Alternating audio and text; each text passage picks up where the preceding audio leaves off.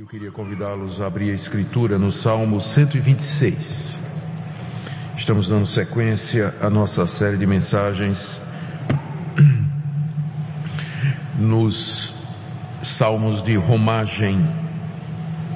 Salmo 126. Esse é o sétimo salmo que nós estamos expondo na sequência. São 15.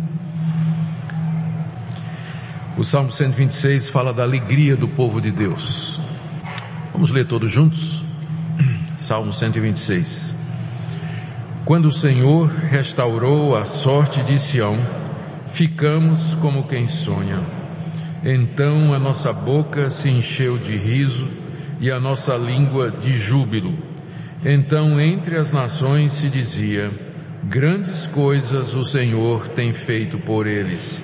Com efeito, grandes coisas fez o Senhor por nós por isso estamos alegres. Restaura, Senhor, a nossa sorte, como as torrentes no Negueb. Os que com lágrimas semeiam, com júbilo ceifarão. Quem sai andando e chorando enquanto semeia, voltará com júbilo, trazendo os seus feixes. Amém. Esse é um dos salmos prediletos do povo cristão é um salmo que fala de restauração, de alegria, de júbilo. A palavra de Deus nos convoca a vivermos assim, sempre alegres. Muitas passagens do Novo Testamento falam a respeito disso, como por exemplo, alegrai-vos sempre no Senhor, outra vez digo, alegrai-vos. Esse desafio de permanecer alegres em toda e qualquer situação tem provocado os cristãos, através da história, a buscar a Deus por orientação. De que maneira nós podemos sempre viver alegres quando a vida está cercada de dificuldades e problemas e adversidades, conflitos, angústias, temores. A orientação da Escritura é clara. Deus deseja que o seu filho aqui nesse mundo sempre tenha um espírito tranquilo, de regozijo, de gratidão por todas as coisas. A grande dificuldade é como fazer isso.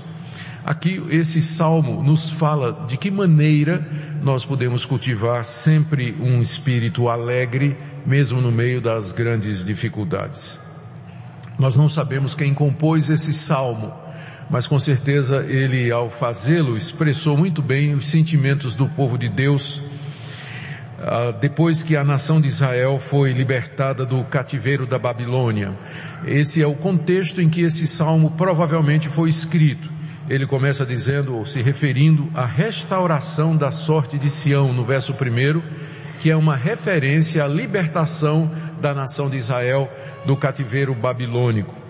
Como vocês se recordam bem da história, a nação de Israel havia entrado na terra prometida sob a liderança de Josué, e pela graça de Deus, Israel conquistou todas aquelas nações que já habitavam ali e se tornou o poder dominante na terra. A terra passou a ser da nação de Israel, era a terra prometida que Deus havia jurado dar aos descendentes de Abraão.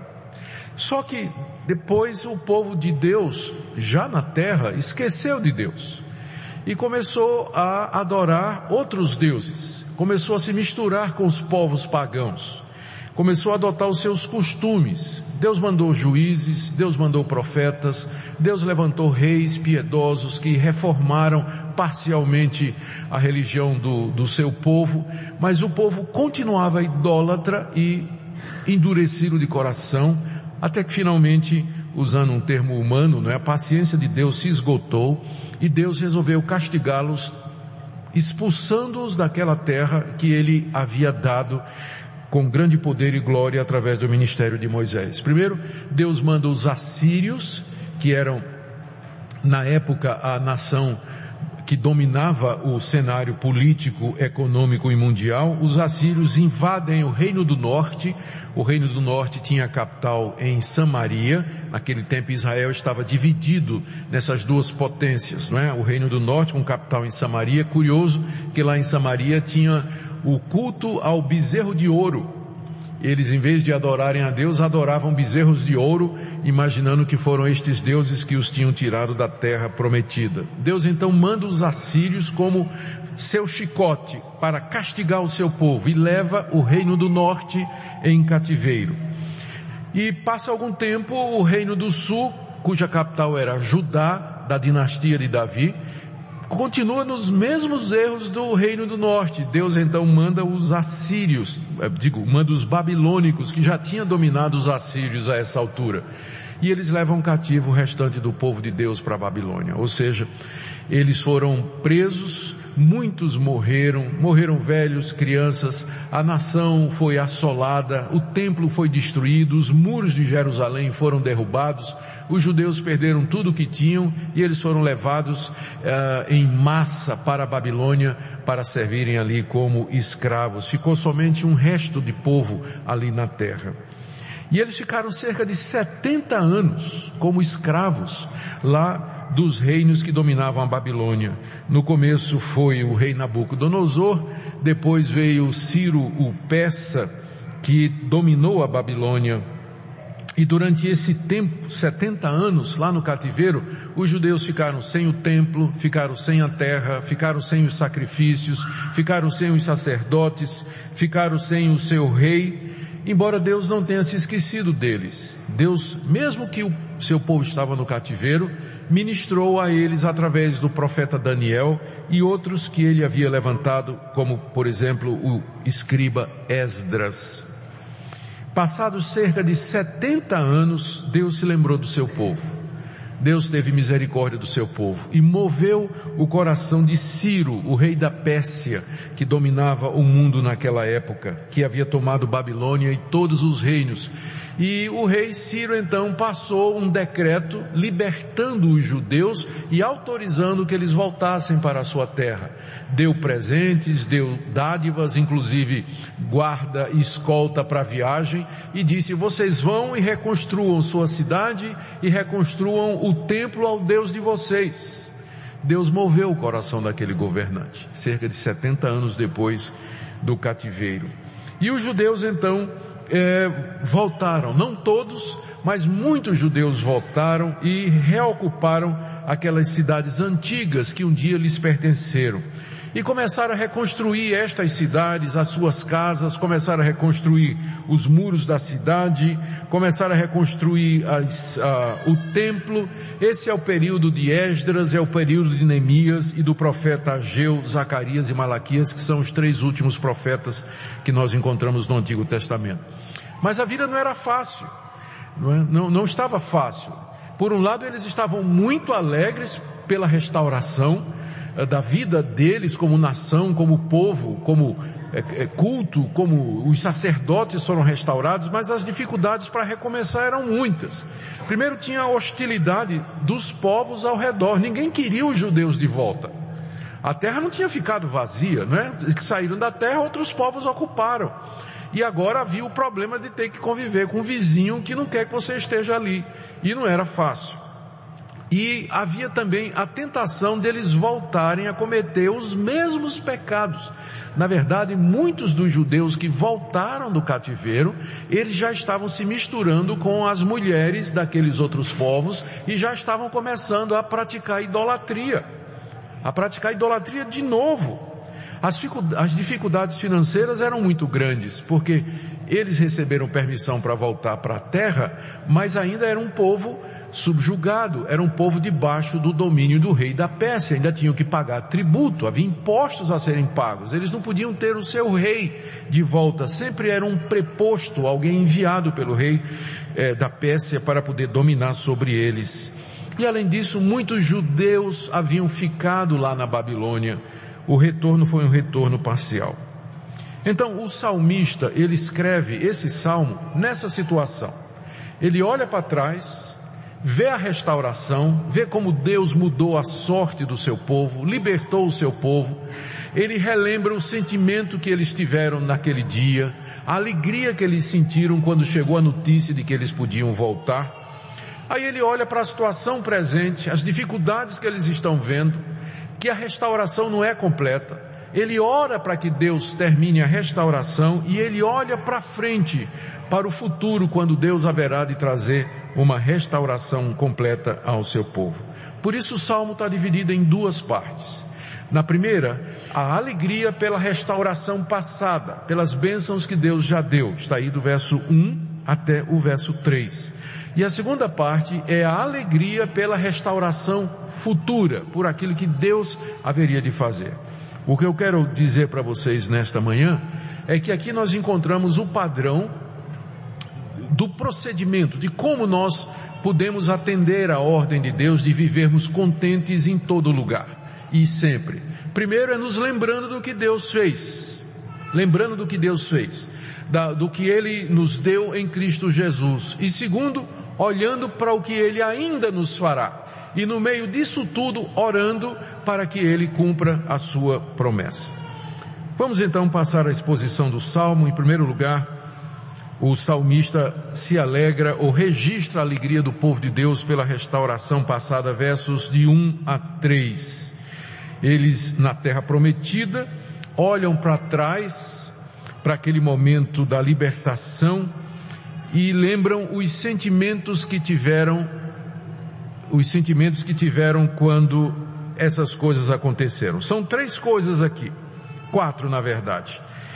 Verso primeiro, quando o Senhor restaurou a sorte de Sião, ficamos como quem sonha. Então, a, a, a, o sentimento foi dizer, eu não acredito, nós estamos livres, nós podemos voltar para casa. É, é, isso, isso é um sonho, não pode ser verdade. É bom demais para ser verdade. Então, a primeira impressão foi uma mistura assim de, de uma incredulidade alegre, não é? Como que a gente às vezes é, é, é, surpreendido por uma circunstância boa. Por exemplo, o Brasil ter ganhado ontem da Alemanha, a gente diz, eu não acredito, né? Estamos com quem sonha. Não é possível, que coisa, a gente não imaginava um negócio desse. Então, foi essa a sensação que os judeus sentiram quando chegou o decreto do rei dizendo, vocês estão livres, vocês podem voltar para a terra de vocês. Quando Deus restaurou a sorte de Sião, Sião é outro nome para Jerusalém. Sião é o nome do monte onde a cidade de Jerusalém está construída, não é? Então, quando eles dizem, quando Deus restaurou a sorte de Sião, ele está se referindo ao fato de que agora Sião, com Jerusalém e toda aquela região, voltou a ser deles. E aí eles ficaram como quem sonha, naquele estado de de uma alegria quase inacreditável pelo que Deus fez, não é?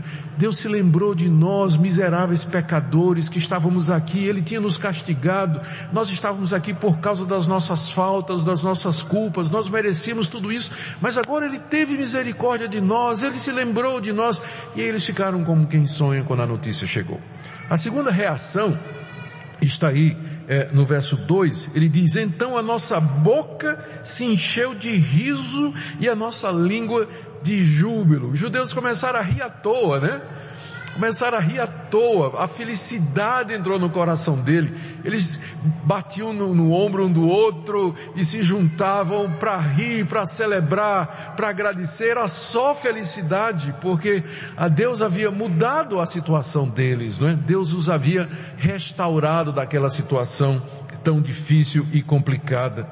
E a, a, boca deles se encheu de júbilo, ou seja, eles começaram a falar da alegria, do, do gozo que eles estavam sentindo por aquilo que Deus havia feito. A alegria era tão grande que eles não conseguiam se conter mas a boca, a língua se encheu de júbilo, ou seja, eles expressavam para as pessoas, chegavam para os vizinhos, né, que eram de outras nações. Lembrem que lá na Babilônia não tinha somente os judeus, mas outros povos que haviam sido conquistados também pelos pelos babilônicos, assírios e persas, né? Eles chegavam e diziam: "Você ouviu? Ouviu a boa notícia? O rei nos libertou. Nós vamos voltar para casa, né?" E os outros povos olhavam e diziam: "Puxa vida, aí é a terceiro o fruto disso aí, não é? No final do verso 2, então entre as nações se dizia, grandes coisas o Senhor fez por eles, é verdade. Olha só o que é que o Deus deles fez por eles. Eles eram escravos, agora estão livres, estão voltando para a terra deles.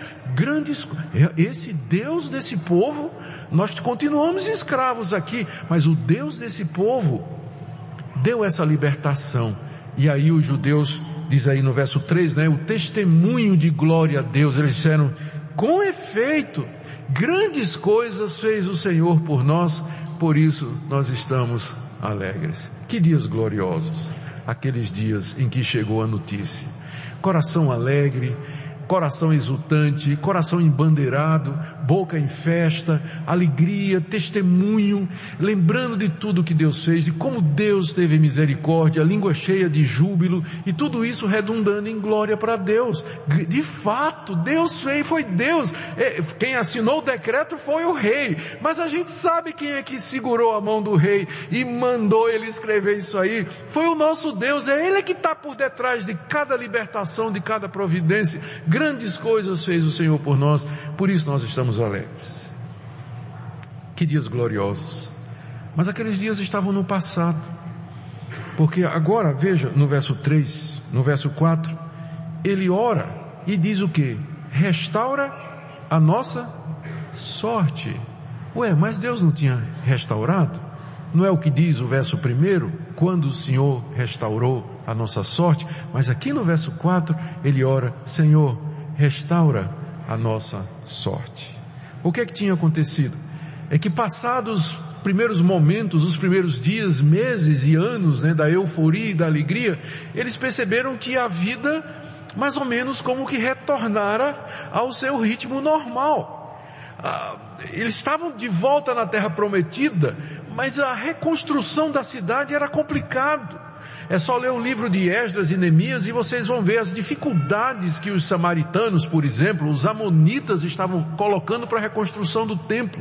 Havia calúnia, havia armadilhas, gente que ia lá para o rei fazer fuxico dos judeus. Eles estavam lutando contra aquilo, né? Além disso, o povo parecia meio que desanimado. Em vez de construir a casa de Deus e trabalhar na reconstrução do templo, o pessoal estava preocupado em, em levantar a lojinha, abrir o seu negócio, abrir a sua oficina oficina e o que sobrava eles traziam para Deus. O profeta Ageu levantou-se nessa época dizendo, por que que vocês estão preocupados com a casa de vocês e não estão reconstruindo a casa de Deus?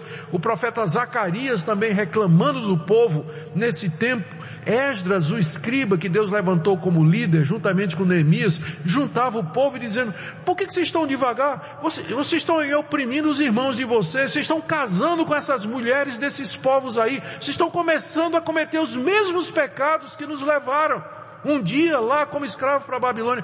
A situação não era fácil. Além do que, eles diziam, e muita gente ficou na Babilônia, muita gente não voltou. E aí agora a alegria se transforma em oração. Oh Deus, restaura a nossa sorte. O Senhor já restaurou a nossa sorte, mas ainda não completamente. Ainda há muita coisa a ser feita, Senhor. Muita coisa precisa ser avançada. Restaura a nossa sorte. E aí ele usa, o salmista usa duas analogias nessa oração como expectativa daquilo que ele quer que Deus faça. A primeira está é, ainda no verso 4, né? Ele diz, restaura, Senhor, a nossa sorte como as torrentes do Negueb. O Negueb é uma região deserta que fica ao sul da Judéia. E ela passava a maior parte do tempo seca. E tinha muitos riachos que ficam secos a ponto do leito ficar rachado. Boa parte do, do tempo, aqueles ribeiros, eles eram como veias mortas de um cadáver, né, ressecadas, expostas ao sol, é, duras, não, é, não servia para nada.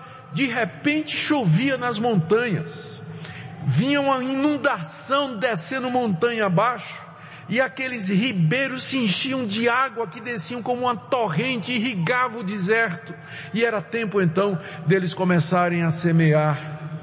Eles começarem a semear quando, ah, um pouco antes daquelas águas chegarem.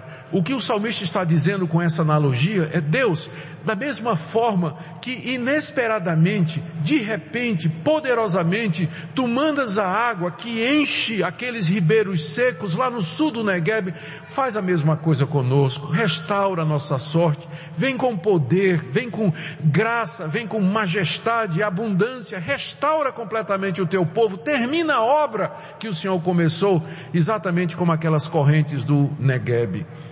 Essa é a oração do salmista.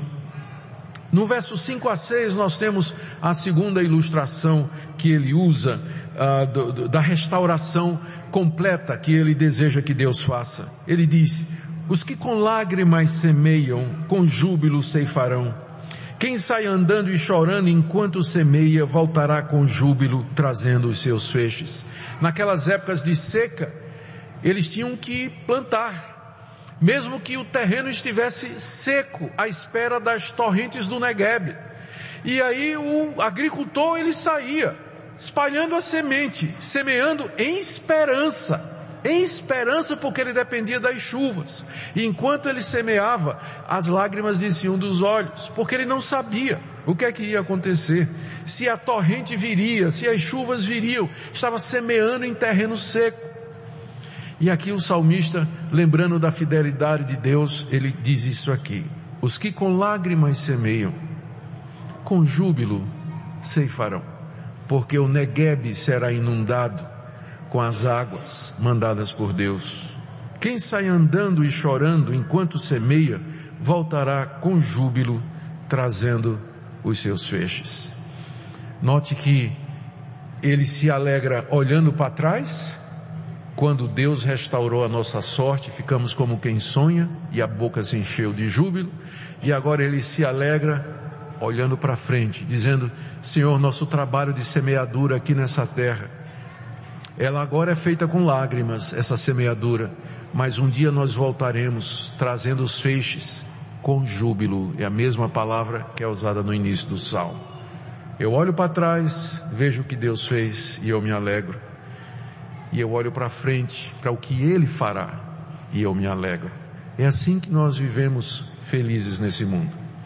A nossa alegria, ela não está restrita aos bens materiais ou qualquer outra coisa que mas na ação de Deus na história da redenção, aquilo que Ele fez por nós e aquilo que Ele haverá de fazer. É isso que o Salmo nos ensina quanto a viver alegremente nesse mundo. Ele nos lembra, em primeiro lugar, que devemos olhar para trás, e no caso do cristão, nós devemos lembrar o que Deus já fez por nós em Cristo Jesus. Nós temos mais motivo de alegria olhando o passado do que os judeus quando foram libertos do cativeiro. Porque Deus nos libertou de um cativeiro pior do que o cativeiro político, pior do que o cativeiro econômico. Deus nos libertou da escravidão do pecado em Cristo Jesus, quando Ele nos perdoou as nossas ofensas. Ele nos livrou do cativeiro de Satanás quando nos tirou do reino das trevas e nos levou para o reino do Filho do seu amor.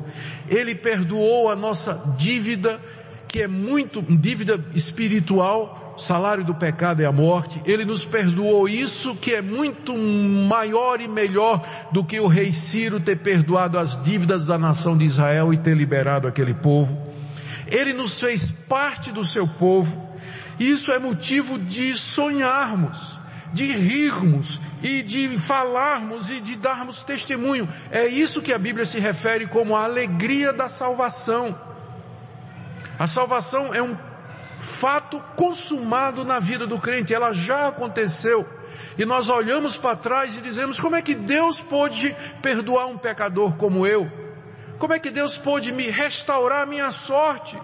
Eu, miserável pecador, debaixo do cativeiro de Satanás, da escravidão do pecado, condenado pelos meus delitos, com uma dívida diante de Deus que eu só posso pagar com minha alma no inferno, Deus perdoou, Deus esqueceu, Deus me libertou, Deus me fez seu filho. E mais do que simplesmente me dar uma terra como deu aos judeus, Ele me fez herdeiro dele, Ele me deu o mundo inteiro, o cosmos inteiro. Eu sou herdeiro de Deus e portanto tudo isso me pertence. Gente, A razão primeira da nossa alegria é essa, é olhar para trás e dizer, grandes coisas fez o Senhor por nós, por isso estamos alegres. Sabe por que que a gente vive triste? Vive abatido, desanimado? Porque a gente esquece do que Deus fez. Razão tem aquele hino quando diz, conta as bênçãos conta quantas são.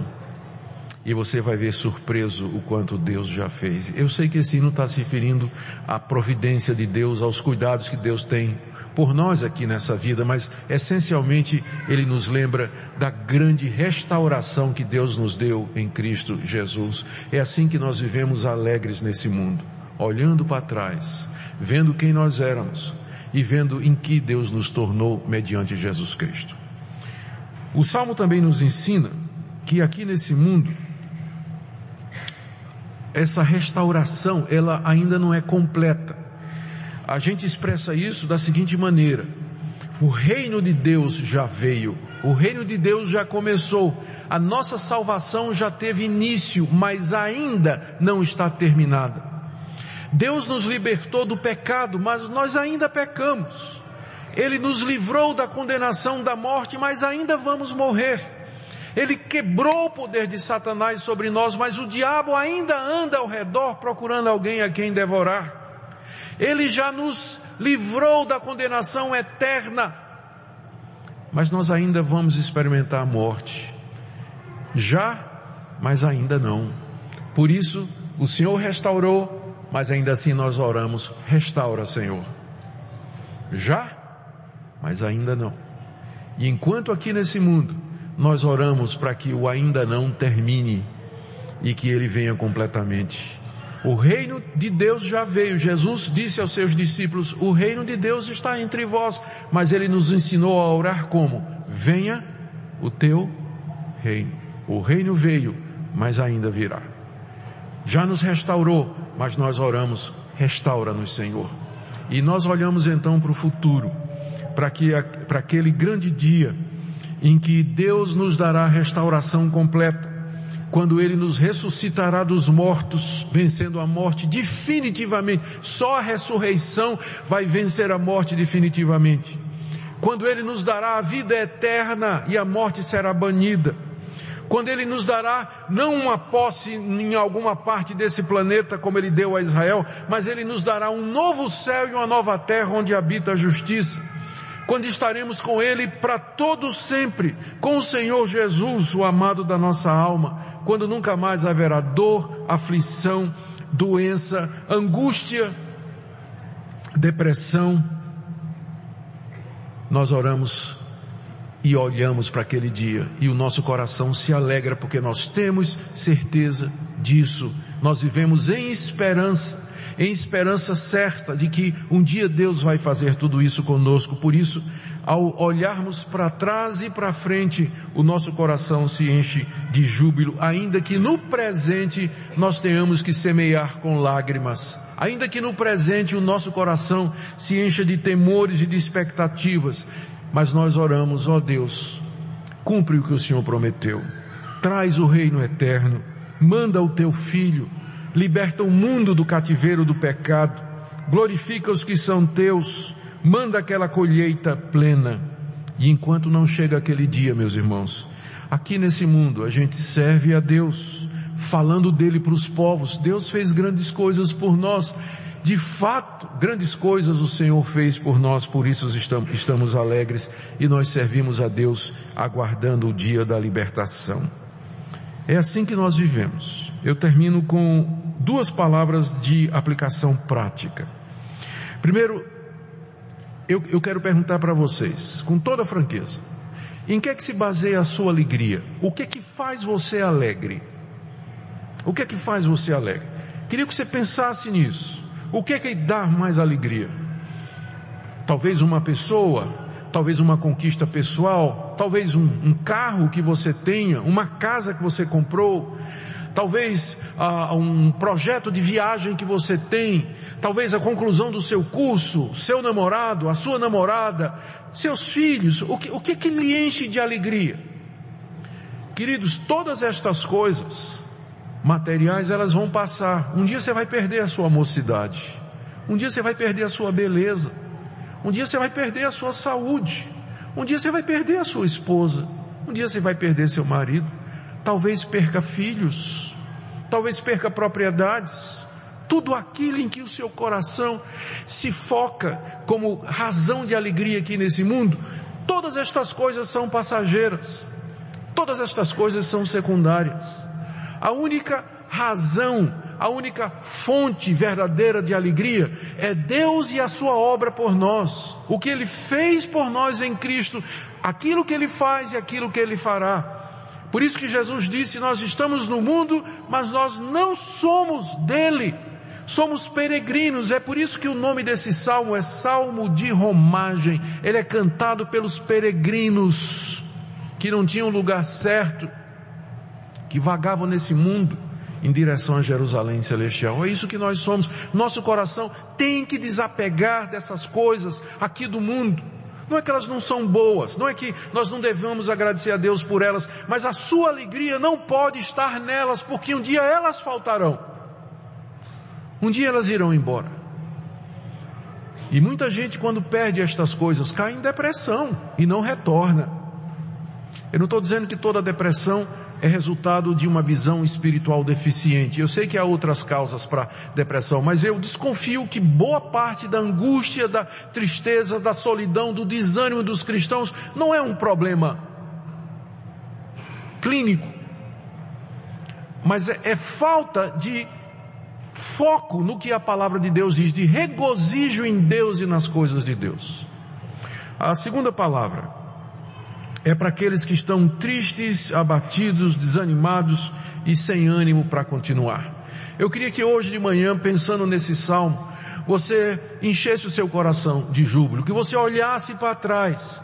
Não importa as tristezas, as angústias, a dor e o sofrimento. Eu queria que você olhasse através delas e você visse a libertação de Deus, o perdão de Deus em Cristo Jesus, a reconciliação que Deus lhe deu mediante seu Filho.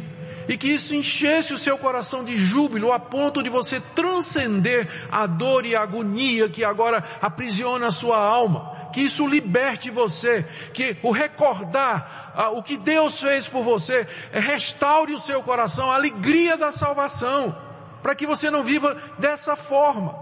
Crentes desanimados, sem esperança, eles são uma péssima recomendação do Evangelho para o mundo. Nós devíamos fazer isso. Grandes coisas fez o Senhor por nós.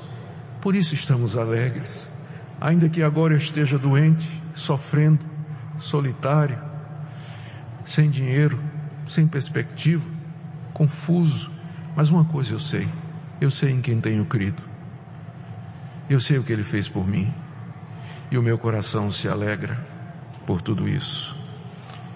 Oremos para que Deus venha como uma torrente no deserto do Negueb, inundando os ribeiros da nossa esperança, com alegria, trazendo aquela água e os frutos da semeadura em feixes de júbilo, para que o nosso coração fique em festa e que nós possamos mostrar ao mundo que no meio do desespero que nos cerca, há motivo de alegria num grande Deus que nos liberta e faz por nós muito mais do que nós podemos pensar ou contar.